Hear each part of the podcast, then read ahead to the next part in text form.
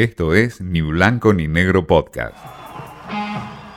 Watchers, qué ver y dónde encontrarlo. Con Candy Martin. Julio de 1999.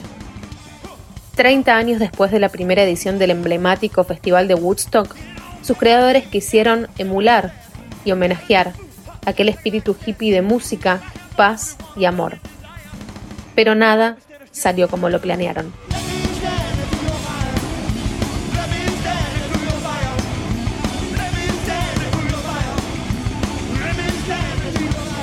La que suena es Fire por los Red Hot Chili Peppers, una canción original de Jimi Hendrix.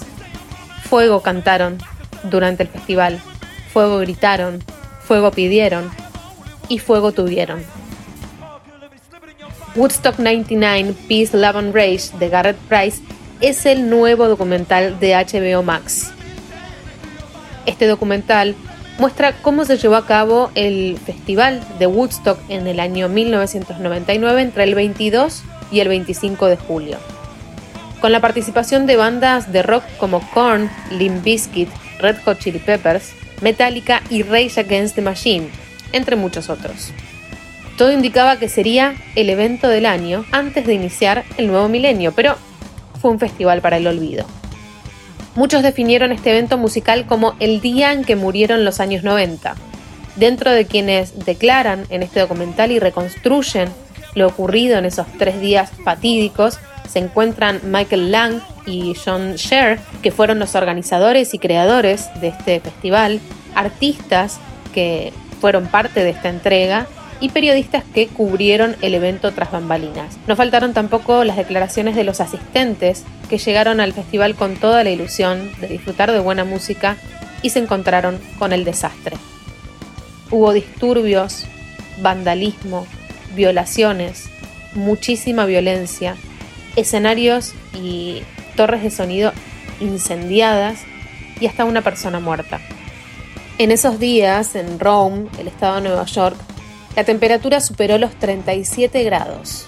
La comida y el agua tenían precios exorbitantes e inaccesibles para muchos de los asistentes.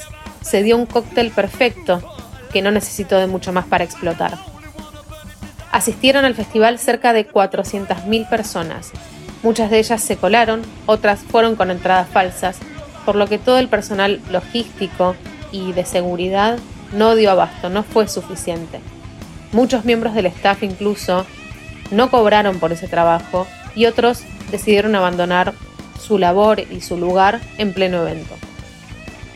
Woodstock 1999 fue la última edición de este festival. Hubo un intento para celebrar los 50 años que finalmente se canceló a último momento.